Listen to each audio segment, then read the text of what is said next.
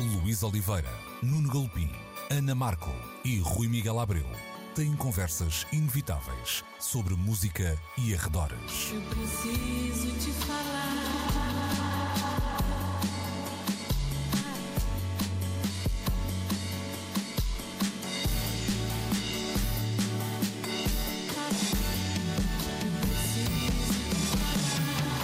Agora na Antena 3. Precisamos de falar.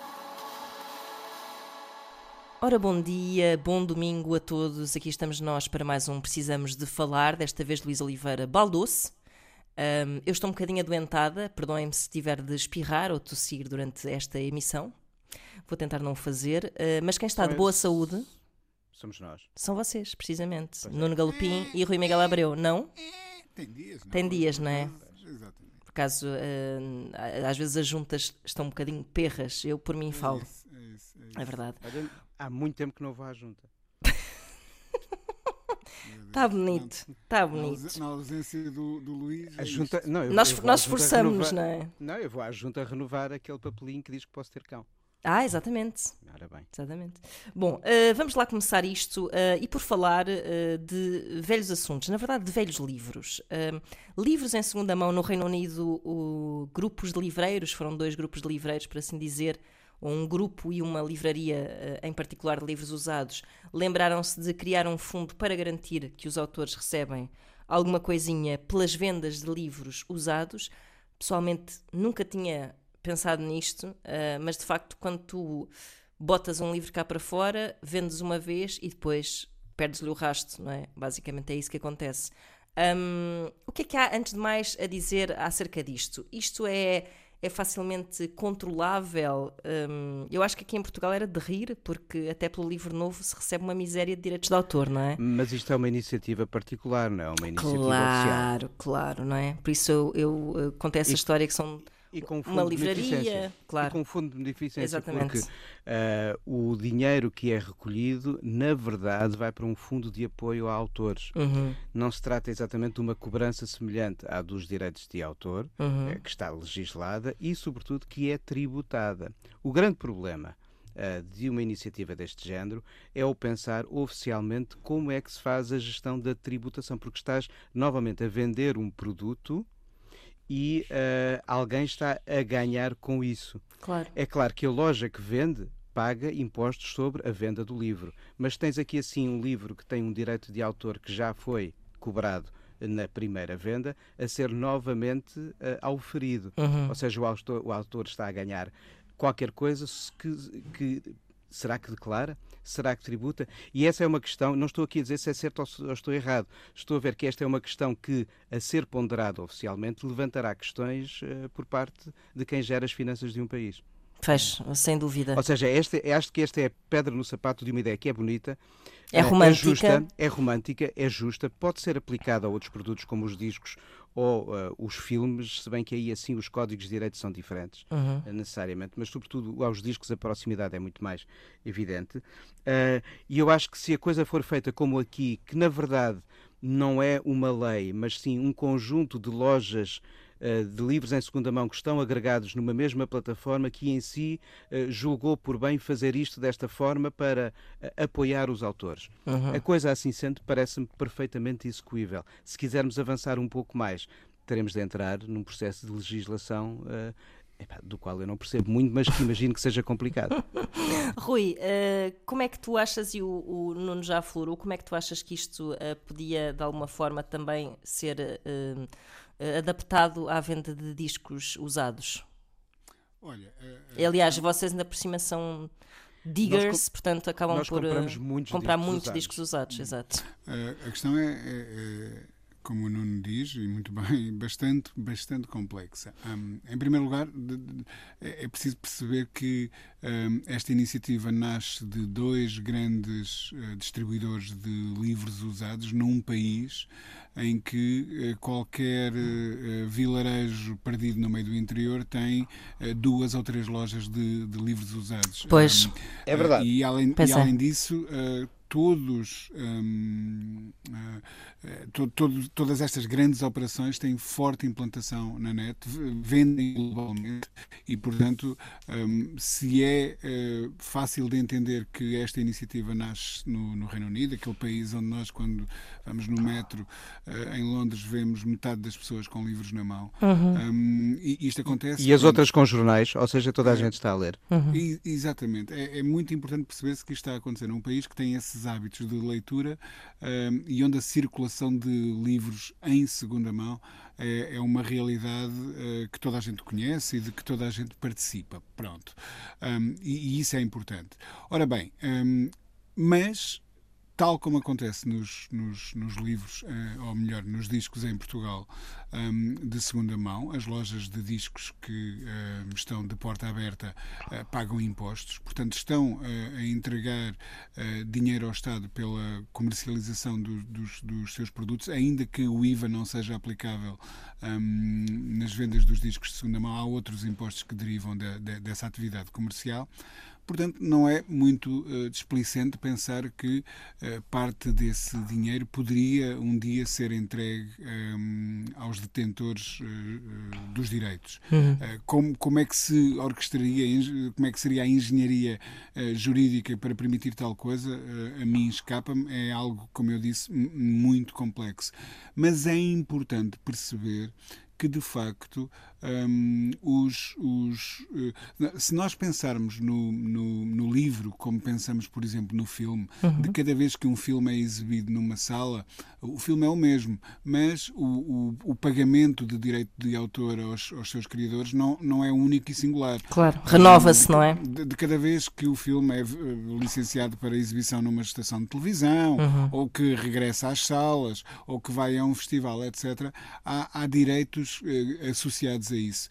E, no entanto, com o livro, a partir do momento em que ele é vendido um, a primeira edição, ou melhor, não é na primeira edição, mas na, em novo, não é? Uhum. Uh, numa loja de, de, de, de livros, perde-se-lhe o rastro e os autores nunca mais veem recompensado esse fruto do trabalho, mesmo que continue a haver negócio associado a essa obra muito particular. Uhum. E estes dois grandes distribuidores, estas duas grandes plataformas de distribuição de livros usados em Inglaterra, acharam por bem moralizar esse negócio, criando um fundo que atribui um, um máximo de mil libras por ano a, a cada autor. Será para alguns um, um, valor residual, se pensarmos na J.K. Rowling, claro. sei, em que aquela gasta mil libras todos os dias. Um café. Pro, pasta dentífrica. Num, num, café ou numa pasta dentífrica, exatamente. Um, mas uh, ainda assim é um, há um valor um, total que é considerável, que, que, que, ascende às centenas de milhares de libras que um, está alocado para ser eh, distribuído dessa forma.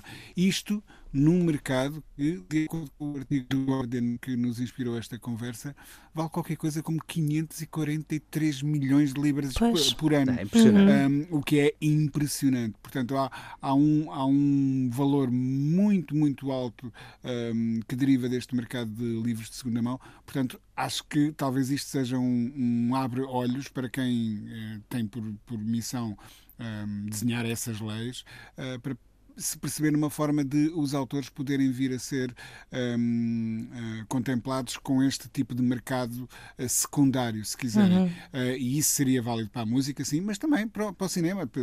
Temos que pensar que o que acontece aos livros em segunda mão e aos discos em segunda mão também acontece aos Blu-rays e aos DVDs em segunda claro. mão, como em tempos aconteceu às, às, às VHS. Portanto, se calhar está na hora de pensar que.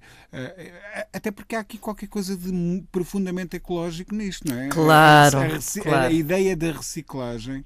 Um, eh, eu, eu, por exemplo, no, no, caso dos discos, muitas vezes fico surpreendido como é que certos discos são reeditados quando os vejo um, aos pontapés. Exatamente, bastante comuns no mercado de segunda mão. Uhum. E, portanto, pensarmos nisso aplicado a, a, a, a livros, uh, e, e até porque, em teoria, repare-se, daqui, não sei, a 10 anos já só haverá livros em segunda mão, porque se tudo passar para o digital, incluindo a música, uh, o, a literatura, os livros, uh, o, o, cinema, etc., um, o que foi até agora uh, impresso em papel, impresso em vinil ou impresso naqueles discozinhos de alumínio, dos, no caso dos DVDs, um, serão os que ficarão e, e, serão para sempre trocados nesse tal mercado secundário. Uh, portanto, há aqui até qualquer coisa de ecológico na preservação de, disso e, e talvez na ajuda na transição para um, as plataformas de, digitais. Quem quiser depois ficar com os tais títulos da J.K. Rowling ou, ou, do Stephen King ou, ou qualquer outro autor, um, poderá fazê-lo recorrendo a esse tal mercado de segunda mão. Uhum, verdade. Eu acho que isso nos encaminha suavemente para o próximo assunto que eu queria trazer aqui é esta mesa que não existe, esta mesa virtual. virtual, porque cada um está em não, sua casa. Não... Ah, temos uma mesa virtual. Temos, hum. temos, nunca tinhas reparado. Não, mas podemos imaginar que ela Tens aí um copo virtual pousado à tua frente, um copo de whisky. E, e podemos vender a mesa. podes, podes, mas já lá iremos. Mas bom. Boa transição, não é? verdade. Uh, mas, mas antes de falarmos sobre arte uh, invisível, vamos falar de audiolivros, porque uh, na verdade também diria que não só os audiolivros, como mesmo os, os Kindles e estes Kobo, agora que tanta gente está a adquirir também são uma gigantesca ajuda ao nível ambiental. Um, e acho que fazem todo o sentido. Mas vamos começar pelos audiolivros. O Spotify fez uma parceria com a plataforma de audiolivros Storytel. Um, parece-me que isto é, é, é, um. Cá não, não temos ainda muito esse hábito, mas parece-me ser um, um, um, negócio, se calhar, em expansão. Uh, a Leia tem agora uma plataforma uh, também de audiolivros e de súmulas, que é uma coisa que eu acho muito interessante. Que é pessoas que não leram livros podem fingir que os leram se lhes der jeito Dá jeito para as festas, não é? Eu, eu, eu, é para quebrar fiz, gelo. Eu, fiz isso com os maias, não digas a ninguém. E também eu, filho. E tive 16 tive, no teste. Eu tive, olha, tive 17. A professora disse: malandro, não leste o livro, mas o teste estava certo. Ela não, a, minha professora acho que nunca soube. Por acaso encontrei-a agora há pouco tempo e disse-lhe: Isto é verdade, minha, pá, que tristeza, não é? A minha, a minha percebeu, mas dizia que estava correto. Pronto, pronto, o que fazer, não é? Enfim. Era uma pragmática. Mas este tipo, este tipo de aluno é muito mas irritante. Não, mas não tínhamos súmulas áudio. Não, não havia súmulas. Mas se houvesse, melhor ainda. Havia um livro chamado Introdução ao Estudo dos Maias, que dizia tudo. Era resumos Europa-América, é assim. Pronto, tal e qual. Bom, mas uh, o que há a dizer sobre estes novos hábitos? Já começamos pelos audiolivros. Uh, Porquê que não cola cá? Eu parece-me uma coisa... Eu, eu vou-vos dizer que eu já li alguns livros neste formato, um, porque tenho Audible, e, e foram livros, obviamente, em inglês, um, mas que me deram muito jeito. Uh, por exemplo, quando fui mãe e tinha pá, não tinha propriamente tempo para parar e, e, ler, mas o meu filho de bebê não se importava nada que eu tivesse de fones a ouvir, a ouvir uh, livros e isso deu-me imenso jeito para às vezes tirar a cabeça um bocadinho de, das minhas funções super absorventes de mãe. Um, e acho que viagens, ouvir no carro, etc. Parece-me que sim, porque é que isto parece o, não colar mercado, cá? O mercado anglo-saxónico tem audiolivros desde o tempo da cassete áudio. Eu lembro-me de ir a Londres nos 80 e comprar versões em cassete uh, do Hobbit, do Senhor dos Anéis, de alguns daqueles livros ultra, ultra pindéricos à volta do Star Trek, aquelas ficções.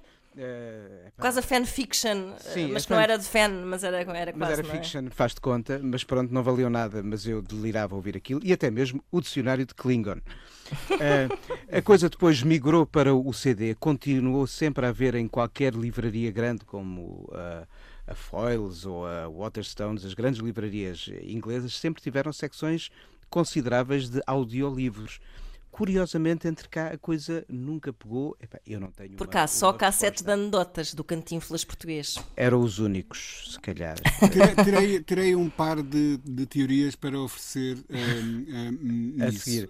Mas olha, que, que, esta, esta, esta, este gosto dos ingleses, sobretudo os ingleses e os americanos também, uh, pelo áudio, uh, fez com que, por exemplo, o The Hitchhiker's Guide to the Galaxy tivesse uma expressão em. Claro que teve em rádio, mas em venda em disco e em cassete tão grande quanto em livro, ou uh, uhum. uma das edições em disco deste ano no mercado britânico, em vinil, é a integral do áudio do Fawlty Towers. Ah, uhum. Eu quero. Pois, Haverá- diz, diz, haverá Rui. um- haverá um par de razões para isso, dizia eu. Uhum. Um, um, por um lado, ambos os países e ambas as culturas referidas, a americana e a britânica, eh, têm uma eh, fortíssima tradição que nós cá nunca tivemos realmente de, por exemplo, teatro radiofónico. Ou seja, ouvir o Shakespeare em áudio e aqueles textos todos é algo que, com que gerações cresceram e, e achavam isso eh, perfeitamente normal. Por outro lado, hum, eu- estava aqui a lembrar-me eh, de, de uma pessoa que eu conheço, uma amiga eh, inglesa que eu tenho, hum, que mora eh, em Bristol, mas dá aulas em Londres. Hum, e todos os dias, durante o período em que estava a dar aulas, ela fazia o, o que eles chamam o commute, não é? A viagem entre Bristol e, e- e Londres de comboio que eh, é, é, no mínimo eh, um par de horas para cada lado. Eh, será algo como um Lisboa-Porto. E, e ela usava muito desse tempo para ouvir audiolivros. E, e nesses países é perfeitamente normal, vemos isso acontecer nos filmes americanos, por exemplo, é perfeitamente normal uma pessoa morar no Connecticut e trabalhar em Nova York. Sim, sim. Atravessar um state line para ir, para ir para o emprego. E quando se faz isso em transportes públicos, os audiolivros são extremamente úteis. Pois, e nós cá não temos esses, esses longos caminhos, não é? Não e- temos esse hábito, sim. Exatamente. Não, não o- o- a ideia de paraíso de um, de um português é morar a 5 minutos do, do escritório. é? Exato. Um, e, e- e essa ideia de que precisamos de distância entre, entre a casa e o, e o local em que trabalhamos, algo um conceito que desapareceu pela razão que vocês bem, bem sabem, um, nunca colheu culturalmente por, por cá, porque havia mesmo esta ideia do, do o paraíso é estar perto do trabalho. Um, e, e- e Uhum. Também porque países- às vezes é infernal. eh, os nossos, a, a mobilidade em Portugal às vezes é infernal. Tal- talvez, talvez seja por causa disso, sim. Sim, mas, sim. Mas, mas, por exemplo, eh, eu, eu conheci, eh, trabalhei com um realizador eh, em documentários aí para a RTP, nem, nem de propósito. A produtora ficava bem próxima aí da, da RTP na, na Uhum. Avenida eh, Infante Dom Henrique, eh, perto aí da Expo, e ele vive em Santarém. E sempre que falávamos sobre isso com amigos comuns, as pessoas achavam extremamente exótico. Mas tu vives em Santarém e trabalhas em Lisboa, como assim? E ele dizia: eu demoro menos de comboio do que quem mora, eh, se calhar, em, em Ah, Oeiras claro, e precisa claro, claro. de chegar, ou em Linda Velha, ou na Amadora, e precisa de chegar ao centro de Lisboa. Eh, portanto, eu tenho, como trabalho na periferia de Lisboa e moro em Santarém, para mim é super prático e tranquilo apanhar o comboio todos os dias, que demorava 45 minutos. E ter um certo me time também, não é? É, precisamente. Uhum. Eh, culturalmente, nós não estamos muito sintonizados com essa ideia e talvez isso ajude a explicar. Também porque outra coisa que nós temos muito a mania de ter carro. Eu, eu Ah, tenho essa, eu tenho essa mania e gosto muito. Pronto, a- Mas, a, mania eh, de ter carro para tudo, de irmos de mas carro dá- para dá- todo lado, não é? mas não- Dá- dá me custa. nos carros, Isso é não verdade, Ora, muito isso é bem, verdade, aqui- pois é. aí- aí mas, mas não E é, mas, mas o carro depois implica o quê? Que estás preso no trânsito muitas vezes. E, Sim, dá para ver um dá eu acho que ainda é melhor, eu acho que ainda é, É. melhor, mas acho que Então, se calhar não, não, Liberdade não hoje- entendes isso como, mas eu acho que isto é um problema nosso, não entendes isso como me time.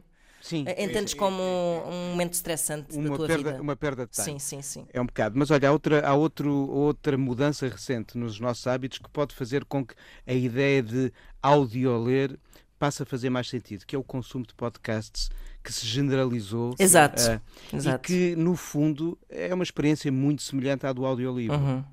Por isso acho que hoje pode parecer menos bizarro acedermos a conteúdos gravados do que há 20 anos. Por outro lado, também podemos estar muito, e isto se calhar ainda ao encontro do que estávamos a falar antes, também não temos cult- grande cultura de livros em segunda mão, se já estamos muito apegados ao objeto livro. Eu, Ah, gosto, porquê? eu gosto muito de livros em segunda mão. Pois, mas, eh, mas não Mas eu- vejo que, que haja muito eu essa cultura velho. cá. Eu sou velho. E ainda por cima, eu não sei, eu, eu acho que por uma questão não só ecológica como de espaço, Eh, estas formas alternativas de ler parecem-me fazer bastante sentido. Imagina, claro que eu se calhar quero ter uma boa edição, sei lá, do Crime e Castigo. eh, mas se calhar não quero ter uma ótima edição, fico bem com um paperbackzito que se calhar só leio uma vez do. Sei lá, de um, estava assim a pensar num bocado mais trollaró, eh, sei lá, de um livro qualquer de. Os Star Treks que eu falava há bocado. Por É um exemplo, bocado pronto, esses- um é daqueles que queres consumir e Sim. eu ia falar assim do Douglas Copeland, mas por acaso eu- eu até gosto muito de ter aqui muitos livros dele. Alguns são piores, se calhar esses vendia. Como diz o meu pai do Ken Follett. Pronto. Ken Follett. O Ken Follett Follett. É uma boa ideia. Ahm, não é? Eh, não te- ou seja, nós não temos muito essa ideia de ler, agora passa, passa ao próximo, eh, não é? Não, não há, não há muito essa ideia. Tudo vai para a biblioteca e, ne- e nem tudo deveria ter lugar na biblioteca. Pois. Aliás, como a música que nós consumimos, não é? Ah, Eu, eu, há muita Precisamente. música que eu adoro ouvir, mas não faço questão nenhuma de ter. De ter eh, numa edição XPTO, não é? Precisamente, Claro. precisamente. Mas sabes uma coisa? Hum, devemos contemplar aqui, e em relação àquilo que o Nuno estava a dizer de- do crescimento dos podcasts, eu, eu vejo também hum, como tendo ajudado a que acontecesse o facto da tecnologia estar cada vez mais compatível com esse tipo de gesto. Sim, Ou é seja, verdade, os verdade. novos auscultadores de qualidade hum, eh, com tecnologia Bluetooth, o- os equipamentos cada vez mais eh, portáteis e com cada Uhum. vez maior memória para guardarem tudo e mais alguma coisa, eh, ajudam a que isso Ajuda, ajuda. Tu, para leres um- o Senhor dos Anéis em audiolivro, andavas com uma caixotinha de cassetes na mala e o Walkman, ou, eh, nos tempos do CD, com o Discman. Uhum, e, claro. de, facto, de facto, a portabilidade eh, joga a favor. Uhum. Eu acho que nós já só vamos um bocadinho mais devagar que os outros. Agora estamos a começar com os podcasts, acho que a seguir, se calhar, vamos aceitar de bom grado os audiolivros. É a nossa existência periférica, é bonito. Mas olha que no que diz respeito às estátuas imaginárias, se calhar vamos adiantar. Gostei dessa deixa. Sim, eu acabei de... Eu hoje de manhã imaginei uma epopeia em 40 volumes. Olha, se calhar vamos passar já para esse assunto. Vocês estão a fazer um grande teasing, já me trocaram aqui o alinhamento. Por isso, fazemos aqui uma pequena pausa para as pessoas ficarem todas a pensar em estátuas imaginárias que gostassem de ter em cima de um psiché.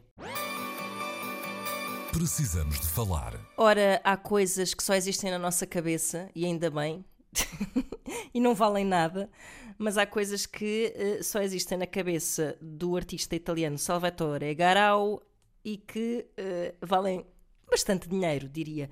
Eh, estamos a falar de uma estátua chamada Io Sono, que foi vendida num leilão por 15 mil euros. E, E, tem tinha uma, e tinha uma base de licitação logo de 6, 6 mil, precisamente. E loucura tem, portanto, um metro e meio por um metro e meio de coisa absolutamente nenhuma. Ou seja, Uhum. esta estátua não existe, só existe na cabeça deste artista e ainda assim foi vendida por 15 mil euros. Claro que, para quem se está a questionar, ah, como assim? Eh, Pronto, há um certificado que diz que a pessoa X é detentora Tipo, daquela tipo estátua fazer imaginária e pode metê-la onde quiser.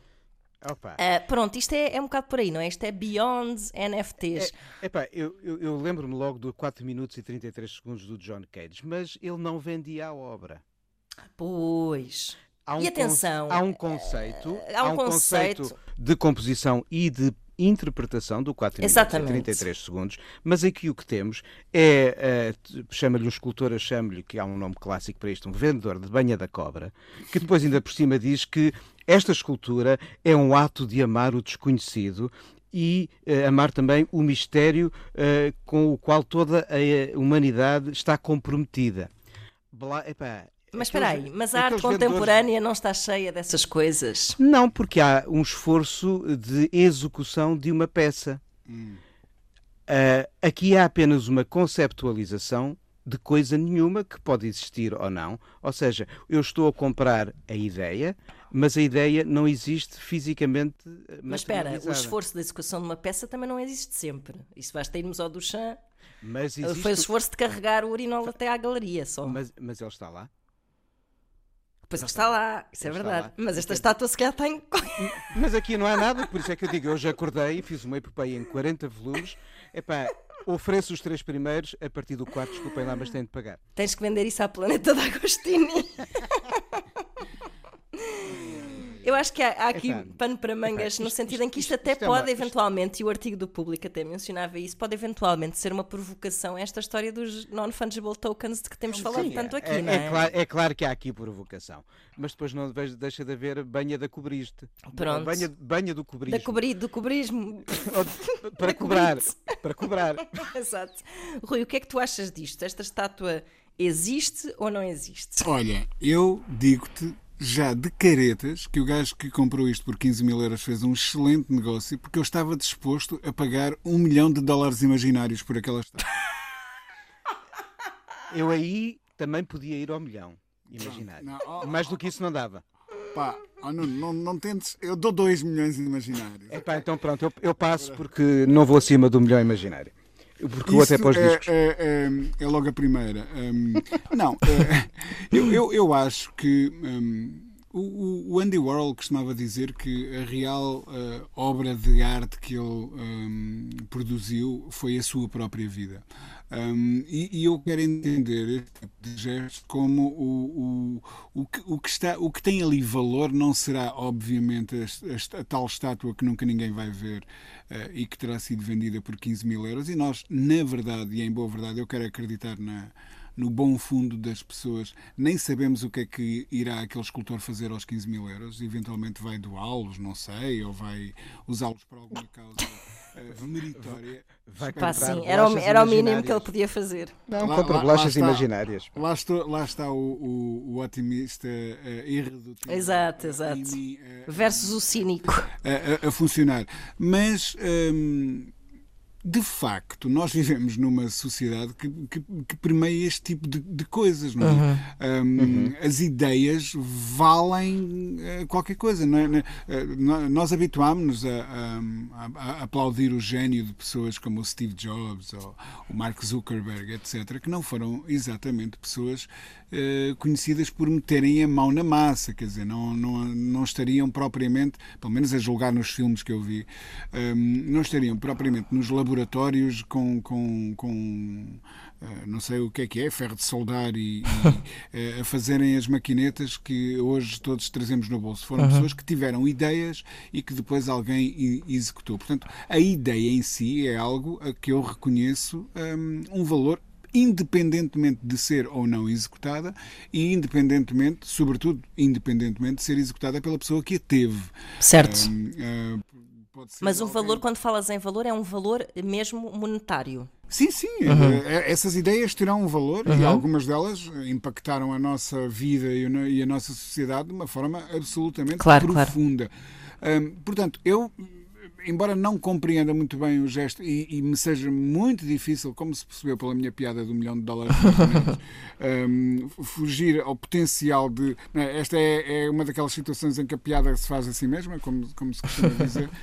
Hum, Custa-me fugir eh, a, essa, eh, a esse manancial de potenciais piadas e as, as incríveis óperas que eu já com- compus desde hoje de manhã a pensar neste assunto, hum, na minha imaginação. Claro. Hum, ao mesmo tempo, não quero descartar totalmente a validade do gesto eh, por reconhecer que não, o- não o compreendo inteiramente. Agora, eh, estamos já noutro domínio, mas vamos imaginar que daqui, eh, e já, e já vimos filmes sobre isso, não é? Que daqui a uns tempos há, há uma. É, é possível guardar as ideias de alguma maneira. Hum, É possível arquivar as ideias, salvar o, o- conteúdo que temos dentro da imaginação e que nunca passamos para o papel, ou para o teclado do piano, ou, ou- ou para um pedaço de, de, de- de mármore. Hum, eh, Se isso um dia acontecer, Então aí se calhar eh, quem eh, teve estas ideias eh, 100, 200 anos antes de tal eh, possibilidade de ser real vai ser visto como uma espécie de um visionário, de um, de um- de um- um pioneiro, não é? Eu acho, eu acho mais um espertalhão que deve ter escutado em criança aquela história do pai que mostra ao filho a página em branco e diz que é o retrato de uma vaca a comer erva. O filho pergunta onde é que está a erva, a vaca comeu-a, e onde é que está a vaca, depois de comer a erva, foi-se embora. Mas há uma coisa aqui que eu acho interessante que é assim, eh, o- e, e o Rui estava a falar do valor das ideias. Eh, um, um- artista que faz uma coisa destas, não é? Tipo, ah, agora É um, é um espertalhão que quer ser falado. espera, espera. É um Faz isto, não é? Olha, vou fazer agora aqui esta, esta estátua, chama-se Yosono, tem um metro e meio por um metro e meio, só existe na minha cabeça. Se esta estátua Hum. não for vendida, Olha, não vale nada. Não sei, sim, mas vai, tem, tem Percebe o que eu quero onde- dizer? Sim, mas tem de pensar onde é que a põe em casa, que é um bocado. Exato. Por causa das medidas. Tem que comprar um armazém. Sim. Uh, se não for comprada, não, não- se, se, se se esta pessoa tivesse esta iniciativa e depois crie, crie, crie lá no leilão, nada. Um, forma, A A, a mensagem não existia. Mas a forma como o mercado da arte adera às vezes a estes disparates depois valoriza. Mas tem que, haver uma, ce- tem que haver uma grande confiança de que, de facto, o mercado da arte vai valorizar este disparate. Porque senão Ele- não se ele- faz. ele se Não lançou se faz, não se- Ele, se lançou a ideia, isto é um bocado como aos pais e as filhas do outro dia. pá. Ahm, se ele lançou a ideia é porque se calhar tinha connects que lhe permitiam saber que. Que alguém ia efeito. comprar, não é? Sim. Uhum. Ou, pelo menos que havia visibilidade. Ele basicamente agora está. Visibilidade é uma coisa que não há. Ele, ele não a estátua. Exato, mas, exato, estou a mas quem conquista a visibilidade é ele, não a estátua. Ou seja, isto é uma manobra de PR incrível, mas pronto. Uhum. Eu por acaso não gostei muito da estátua. Exato, não punhas em tua casa, percebo Não. perfeitamente. Acho feia. Olha, Pode ir para o Jardim dos Poetas, o problema é se a gente Olha, vai ficava bem ao pé, daqui, ficava ao pé dos gnomos. olha talvez gnomos- o. Talvez, aqueles gnomos para pôr no jardim? talvez o Isaltino queira comprar lá para Oeiras para pôr ao lado do obelisco. O que é que acham? Olha, Ah, olha. tá bem. Ou em Olha. cima do obelisco. Em cima. Bom, eh, vamos mudar de assunto para coisas. Passamos das coisas que não existem para as coisas que eh, de facto damos algum dinheiro e, e acabamos por tê-las. Eh, estou a falar do Record Store Day, de que já vamos falar eh, a seguir. Precisamos de falar. Estamos de volta agora para falar de um assunto que é muito caro aqui às pessoas que estão nesta mesa virtual. Caro porque o vinil não está barato. nesta mesa invisível, exato, caro em todos os sentidos, um, e por isso voltamos a falar do Record Store Day, que tem sofrido um bocado com a pandemia, já falámos disso aqui há relativamente pouco tempo. Agora vamos falar de coisas mais concretas, que é uh, as listas de compras dos meus caros colegas aqui do Precisamos de Falar. Vamos lá, e saquem dos vossos rolls, rois. Ai, Qual é o plural de roll? É Rois. Rois, saquem os vossos rois de compras e digam-me o que é que se vai passar neste Record Store Day que acontece já no próximo dia 12 de junho. Não é Em assim? dois episódios. Em dois há episódios, um- precisamente. Depois há um segundo em julho. Olha, do primeiro, eu- há aqui dois discos aos quais eu quero lançar o dente. Um chama-se The Truth e é uma edição individual daquilo que era o quarto CD do Crystal Ball do Prince. Uhum. E depois há um álbum ahm, chamado Regimental Sergeant Zippo, que o Elton John gravou em 68 e que nunca editou. Ou seja, é aqui assim um retrato de um tempo em início de Elton carreira. John também tem um Volt, então. Sim, também tem o seu Volt. E agora vamos conhecer o volte-face, que é o lado que não estava conhecido da, da, da sua carreira. Há aqui, assim, depois três ou quatro gracinhas que eu não me importava nada de trazer para casa, como a edição em, em, num LP de alguns certos da, da primeira caixa da Johnny Mitchell, se bem que eu tenho já a caixa, mas aqui é mesmo só para ter mais uma rodela com capa à volta. Ok, reconheço, reconheço que a coisa muitas vezes funciona eh, assim. Ahm, e há aqui assim uma edição dos Hooverphonic chamada New Stereophonic Sound Spectacular Remixes. Eu gostava deles há uns valentes anitos e gostei muito de voltar a, a, A vê-los na Eurovisão, não é? Agora em Roterdão conversei com eles e, e pronto, fiquei com esta. Já agora tira-me esta curiosidade. Eles, eh, eles mant- co- co- como, é, que- como é que eles são lá, lá na terra deles? Que tipo, como é que seriam equivalente a, a banda portuguesa? São tipo os que é de, de- da Suécia, não é? Im- todo. da Bélgica. Da Bélgica, desculpa, sim, Imagino que era os clã terem se separado há uns anos e agora regressarem para ir Ah, representar ok. o Eles, eles juntaram-se para a Eurovisão, ok. Exatamente. Mas tem, a- tem a, a grandiosidade de uns clã. Ou seja, são um nome muito, muito respeitado. Uhum. Ok, aqui Porque eles mais- cá tiveram um, um One Hit Wonder, se bem sim, me lembro. Sim, Uhum. sim, sim, sim, sim. Mas houve territórios europeus em que alguns discos deles tiveram uma considerável expressão. Ok. Pronto, mas eu comprava agora o disco de remisturas. Só não compro o Red Hot and Blue, que é reeditado em vinil, Ah, porque comprei na altura. E está ótimo. Pois. Mas para quem não tem o Red Hot epá, and Blue, olha que eu gostava de ter. é uma das edições, é uma das reedições que, va- que vale a pena encontrar, Uhum. até porque a original já custa alguns troquitos eh, nas Pois, pois, pois. lojas de, de usados. Anotado. E, é, epá, e acho que de- da série de, de compilações, e há coisas muito boas que a Red Hot nos deu a ouvir, este é um dos melhores. Uhum. Este é o primeiro, não é? É o primeiro. Uhum, E é incrível. Olha, eu, eu- incrível. aliás, já falámos sobre isso, mas agradeço muito. eh, eu era. eu- de que ano é que é? 90 e, 91. pois. Eu, portanto, eu teria 11, 12 anos e foi através de Red Hot and Blue que eu eh, eh, comecei a, a perceber quem era o Cole Porter. E. Exatamente. Pá, e olha que isto para uma miúda pequenita que à partida não vai ouvir a música dos velhos. Uh, para mim foi, foi super epifania musical. E tens ali Super abordagens mesmo. que vão da, de uma Nana Sherry que recontextualiza uma canção de um tempo para num outro falar da própria doença, do, porque isto era um disco também para recolha de fundos para o combate ao VIH. Exato. E tens Salif Keita, tens Lena Gressevert, tens uh, Thompson David Twins tem uma ótima versão. Sim, os sim. U2, os U2 descobrem o caminho que os leva ao Achtung Baby ao fazer o Night and Day, Uhum. precisamente para o Red Hot and Blue. Pois é. é um disco cheio de pistas. O Tom Waits eh, Pá, é sim. outra das presenças que aqui estão. Eu- Que luxo. Eu gosto, gosto muito deste disco. É verdade. Rui, Mas não vou comprar porque já tenho. pois com certeza, mas fica a dica. Rui, eh, o que, é que, é que me dizes da tua lista? Olha, hum, eu tenho sempre, eh, e já, já, já uma vez aqui falei sobre isso, um, hum, há sempre a sensação de overwhelming, não é? De, de- de- somos completamente esmagados pela, pela quantidade de títulos que são anunciados que vão sair nesta altura. Hum, e eu. eh, às vezes faço aquela birra do se eu não posso comprar todos, não compro nenhum. Pronto. Hum, Ah, eu gosto daquela ideia de chegar à loja e é, é um de cada. eh, pois, eh, que, era, que era a minha vontade, não é? Claro. E, e como os meus milhões imaginários ainda não dão para comprar este tipo de, de coisas, eh, reparem no que eu fiz aqui, é? Pá, é incrível. Como não dão para comprar isto, eu fico sempre um bocadinho, hum, enfim, arrefecido por esta iniciativa. Ah, ficas assim a dar, como o meu filho, assim a dar murros no chão e a bater com os pés, não é? Deitado no chão de barriga para baixo, Exatamente. depois. Com a Fátima a dizer para lá com isso. Para com isso e vem assar o peixe. Exatamente.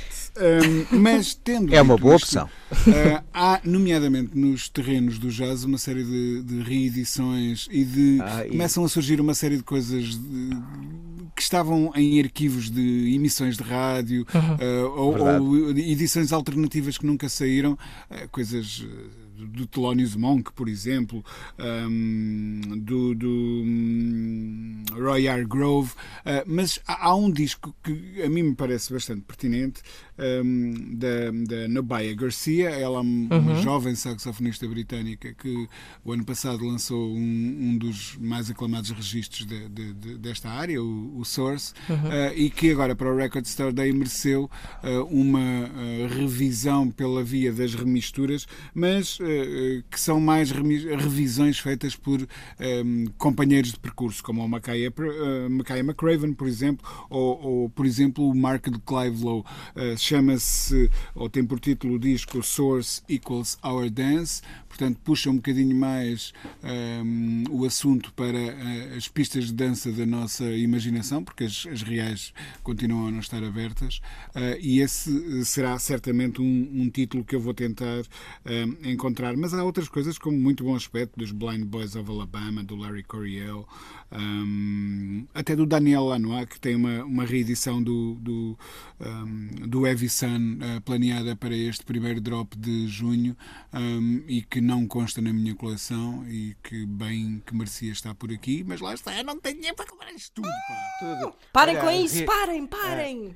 Reedições em vinil dos dois últimos discos do Steely por exemplo, esses não, não os tenho em vinil. Pronto, lá vem mais dois.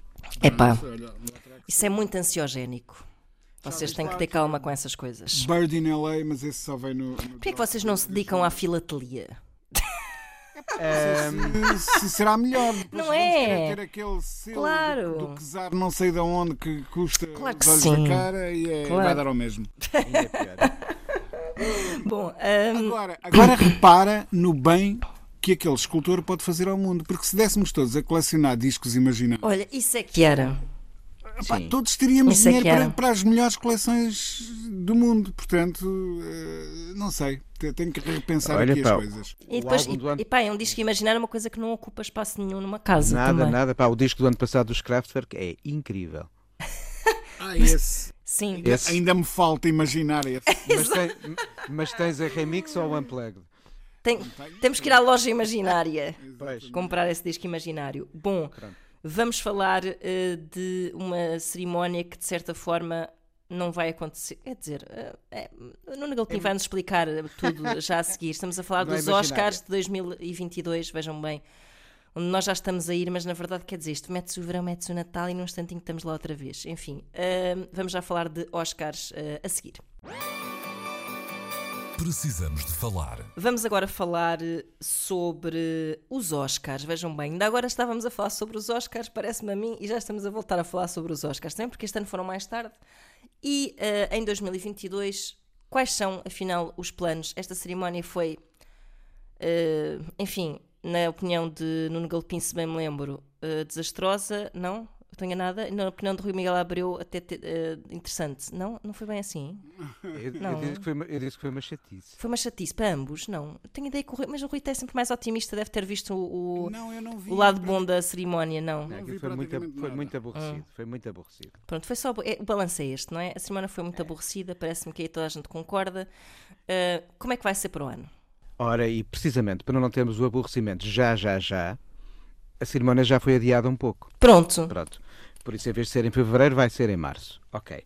E isso tem tudo a ver, uma vez mais, com uh, o mundo em que estamos a viver, no qual as estreias de cinema ainda uh, não imaginam o retomar de uma certa normalidade, uhum. apesar de já haver títulos altamente candidatos a serem muito falados para o fim do ano. Uh, o Dune, do Denis Villeneuve, uhum. o West Side Story pelo Spielberg, e já vi trailers de ambos. E pronto, Epa. ainda não vi os filmes, mas Muita eu Muita expectativa. O Exato. Get Back vai ser Eu não volto a dizer isso porque sabes o que é que eu disse uma vez? Hum. Eu vi o trailer do Birdman e disse assim: caraças, pá, se eu não gostar deste filme, atira-me pela janela. Não gostei. Pronto. É... Ainda por cima devia saber, porque eu não, não sou de facto fã dele. Mas, mas foi do resto. janela do. do... É, mas eu vivia. Não, porque eu vivia em Alfama, numas águas furtadas, e a janela ia dar ao telhado, portanto. Não... Ah, então pronto. Assim, Isto é assim verdade. Acho, assim acho que é bem. Pois de, de, todos os filmes, acho que o único que pode ser adiado uma vez mais, porque já está habituado, é o James Bond. Mas. Uhum. É melhor nem falarmos do James Bond, coitado. Mas, tendo em conta este, este difícil retomar da normalidade, a Academia optou aí por bem a adiar um pouco a cerimónia. Mas uma das regras que já está confirmada é de que, ao contrário do que era eh, antigamente exigido aos filmes, não é preciso que haja a estreia numa sala de Los Angeles durante uma semana para que eles sejam elegíveis nas diversas categorias. Ou seja, um filme que seja lançado numa plataforma de streaming automaticamente é elegível para os Oscars. Uhum. Isso quer dizer que, eh, que temos cada vez menos razões para sair de casa. É assim? Rui, o que é que tu, é... Que é que tu sentes em relação a isso? Olha, hum, cada vez temos menos razões para sair de casa, mas cada vez sabe melhor sair de casa, não é? Verdade. Hum, mas será que não nos vamos habituar a isto por culpa também do confinamento?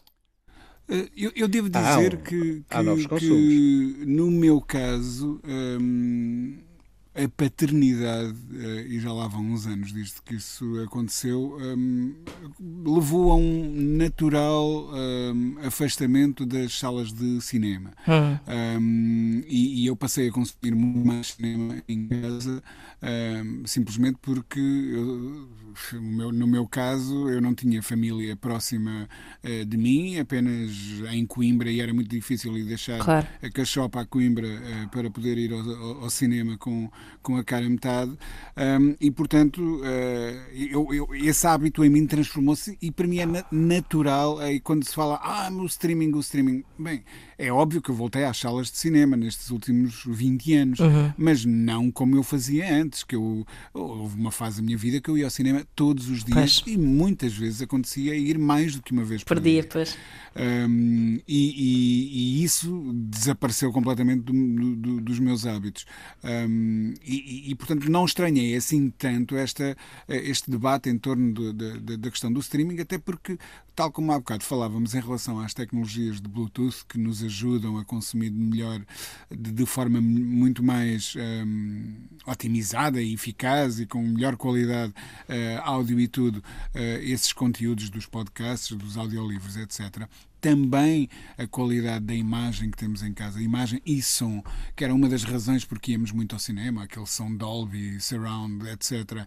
Uh, hoje em dia já há sistemas para, para, para casa que replicam com, com alguma qualidade esse tipo de emoção que o som é capaz de transmitir numa sala de cinema e a mesma coisa com a qualidade de imagem. Hoje temos ecrãs que são muito, uh, são quase mini telas de cinema. Uhum. Uh, possíveis de enfiar dentro de uma sala. Não é o que eu tenho em casa, confesso. Não tenho também nem dólares imaginários para isso, uh, ou melhor, dólares reais, os imaginários não me faltam. Um, mas percebes, o, a experiência do cinema em casa começa a, a, de alguma maneira a aproximar-se. Claro que há todo o outro lado da tensão coletiva claro. e da experiência social sim, sim, uh, dentro da, da, da, da, sala de cinema que não é replicável ou, ou imediatamente replicável em casa. Mas tendo dito isto, eu acho que é inevitável que, que essa transição aconteça e, portanto, que os Oscars agora admitam uh, esses filmes que não chegam a passar pelas, pelas salas, a mim parece-me absolutamente natural. Mas isto é tipo a estocada para as salas. É um bocado. É a estocada final, é tipo, epá, então. Tu, tu tiveste no passado as salas a responder a, ao conforto da casa e da televisão com espetacularidade. Uhum. Por exemplo, as IMAX grandes produções, coisas, é? as grandes produções dos anos 50, e o Covadis é disso um exemplo, uh, procuravam dar em sala aquilo que a pessoa não tinha em casa. Pois, claro. A, a cor, a dimensão. Tanto concorrendo nessa altura com a televisão, simplesmente, não é? Sim. Depois, depois tiveste o 3D. Uhum. Tiveste o IMAX. Pois é, que, é que mas a questão é. Inventarem agora? Mas o IMAX, eu acho por acaso o IMAX de, de, dessas. Imagina, tiveste o 3D, tiveste o 4D, que é uma coisa completamente 4D, não é? Que é uma coisa completamente absurda. Uh, eu acho que destas três coisas o IMAX eu acho que é, é, é, a única que se justifica, sinceramente. Acho que o 3D se esgota num, num instante, o 4D que andas com a cadeira aos chafanões e a levar com água na, nas trombas, é pá. Esquece isso. Não, mas isso, mesmo... isso, dura, isso é tipo uma, uma volta na montanha russa. Isso dura o que dura e depois não queres voltar, não é? Mas mesmo o IMAX, eu não sei se é, é por estar o filme no IMAX que eu vou vê-lo mais ou menos vezes. Eu experimentei com a Árvore da Vida, não, que fica aí oito vezes. Eu, eu lembro que eu achei bastante impressionante, por exemplo, o Dunkirk, vi no IMAX e achei, e de facto, pá, a sonoplastia daquele filme era incrível. E, ah, pronto. e aí soube aí... mesmo muito bem. E nem sequer estamos a falar de um blockbuster propriamente. Era um, era um uma, uma, uma, uma, boa sala com um bom som, mesmo Sim, sem claro, o, claro. O, as dimensões de um claro. ecrã IMAX, já pode dar uma, uma experiência de Sim, aquilo é quase too much, muito, não é? Sim, é. É, é isso. É, é, é para encher o olho e o ouvido.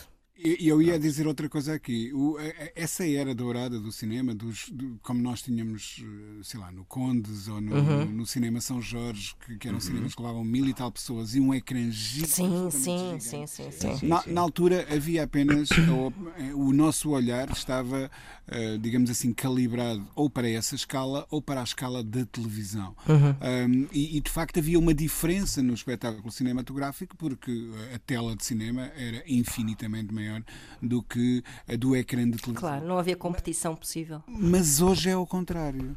Hoje é precisamente o ecrã da sala que oferece a maior amplitude de visão, porque no, os nossos olhares estão hoje em dia calibrados para, para os ecrãs uhum. de telemóvel. Uhum. Uh, e, portanto, um, olhar para a televisão. Não, e tu já não tens pudor em ter. Exato. E não tens pudor em ter. Tu antes tinhas um bocado aquela ideia do a televisão um bocado distante, sempre, até por causa. A tecnologia era diferente, não é? Portanto, aquilo era mais agressivo para os olhos. A televisão estava distante e não tinha que ser necessariamente enorme. Aliás, se calhar até preferias que não fosse. Mas, e neste momento tens LCDs tipo, pá, gigantescos que tens numa sala pequena, e é o meu caso, devo dizer sem qualquer tipo de, de, pá, de pudor, vá, por assim dizer. É, é, é normal. Mas olha, mesmo, mas, mas, olha, eu não vou pôr a carroça à frente dos bois e quero deixar isto acalmar pandemicamente falando, porque apesar das, das possibilidades tecnológicas e do conforto, a experiência coletiva claro, uh, claro. e social uh, que o cinema claro. traz é algo que, de qual as pessoas vão ter tanta saudade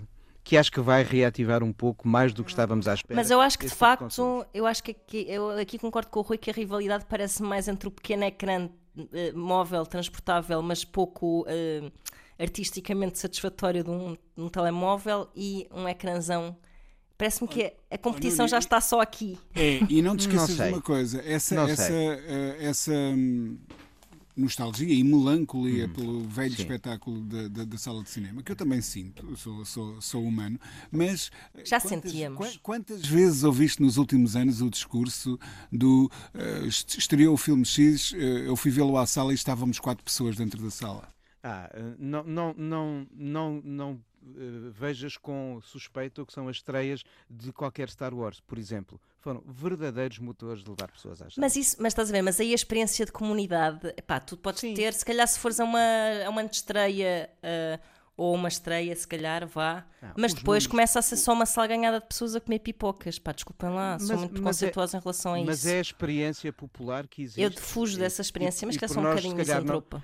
Mas se calhar no- nós podemos até nem gostar dela, mas ela existe. Claro, claro. E é partilhada por muita gente. Sim, mas E- oh, Nuno, isso, é, isso é um blockbuster ou dois por ano que Claro. motivam Não, esse tipo de são entrega mais. e de experiência. São mais. Não sei se são muitos mais. do que são isso. mais. São os filmes da Marvel, são os filmes da Pixar.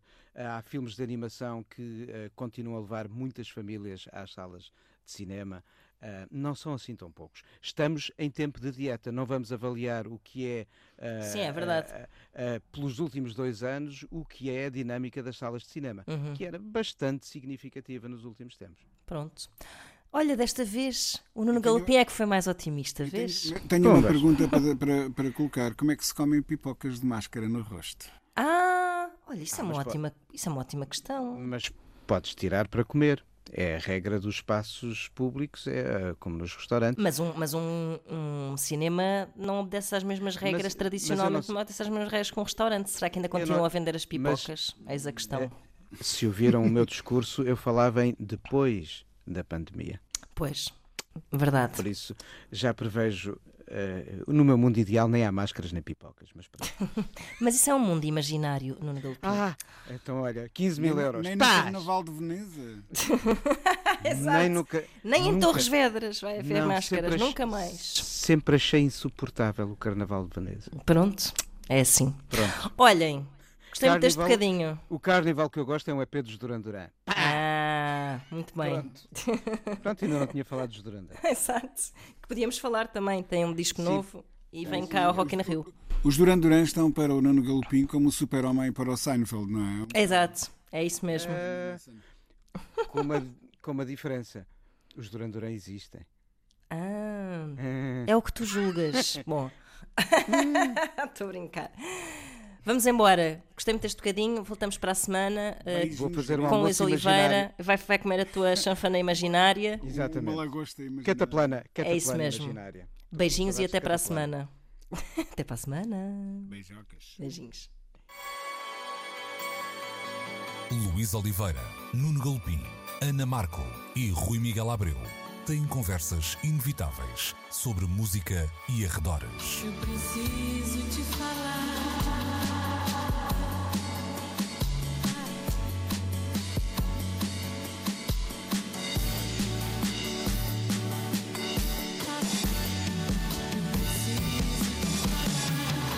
Agora na Antena 3. Precisamos de falar.